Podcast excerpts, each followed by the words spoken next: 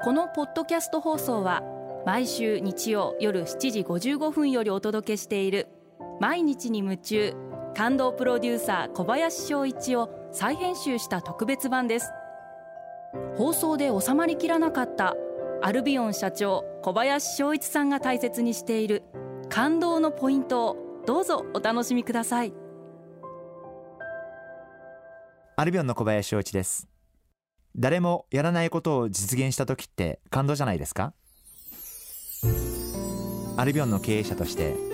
会社の長期的な未来を考えた時にどこかでオーガニックの商品のものづくりに挑戦をしたいとずっと思っていました。これから化粧品業界もオーガニック素材や原料へのこだわりそういったことがすごく大事になってくると思っています。そういった意味で今回オーガニックのアメリカの聖地であるサンフランシスコのインフィオーレというブランドと提携をして今回そのインフィオーレブランドのオーガニックの化粧品をアルビオンが製造開発をして、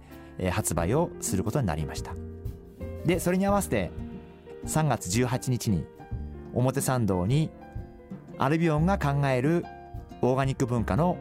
情報発信拠点としてテラリウムというお店をオープンさせていただくことにしました、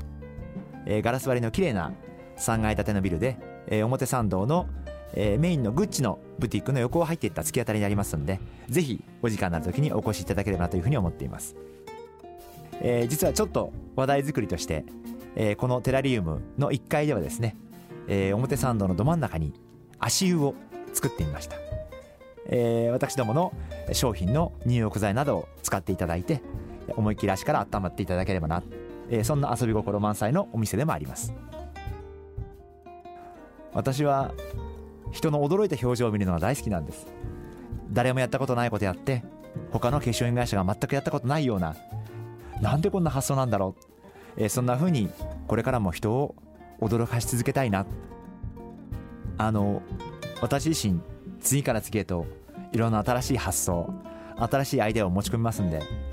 まあ付き合っていただく社員の方ももしかしたら大変かなという気も半分するんですけれども